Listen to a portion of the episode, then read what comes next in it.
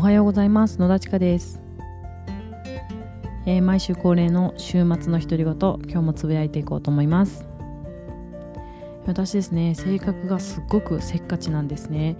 で、えー、基本的に時間のかかるものとか手間のかかるものって、え、今は特にですね時間がないので好きじゃないんですけれども一つだけ、え、時間がかかるものを好んでやっていることがあります。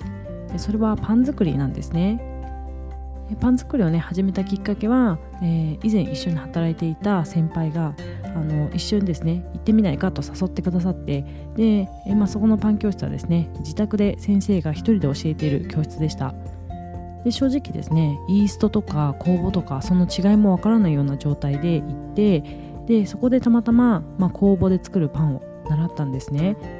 で私正直その時あの工房で作るっていうのに、えー、続かないんじゃないかなって思ってたんですよ。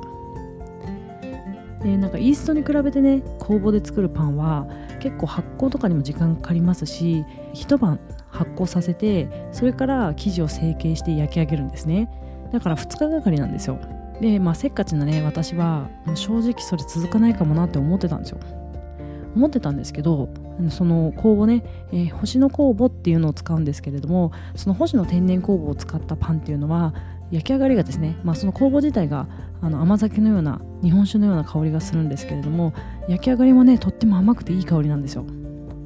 でそれになんか知らないけどハマってしまってあのね独身の時は結構作ってたんですよ。でその星の天然酵母でおやつも焼いたりしてました。で子供がね1人生まれた時にその子が卵黄のね消化管アレルギーで卵が入ったものが食べれなかったんですね。であの市販のね菓子パンとかって結構菓子パンって卵入ってるんですよ。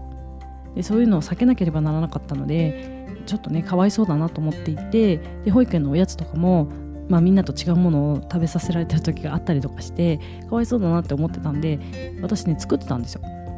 でその時もね星野天然酵母を使ってえパンとかお菓子作ってたんですけれどもえめっちゃ時間かかるのになんでこれ私好んでるんだろうなって思ったんですよ。それはですね多分香りがいいとか味がいいとかまあ味がね好みだとかねそういうのよりも、あの、放置できるっていうところが 多分自分に合ってるんですよ。でせっかちなのに雑なんですね。でなんかそのイーストとかだとこう発酵のねえー、スピードが速いので、まあ、3時間とかで発酵して、まあ、その発酵が、ね、終了したらすぐに成形して焼くっていうことをしなければならないんですけれども星野天然酵母はよっぽどのことがない限りその過発酵って言って発酵しすぎちゃうってことがあんまりないんですよ。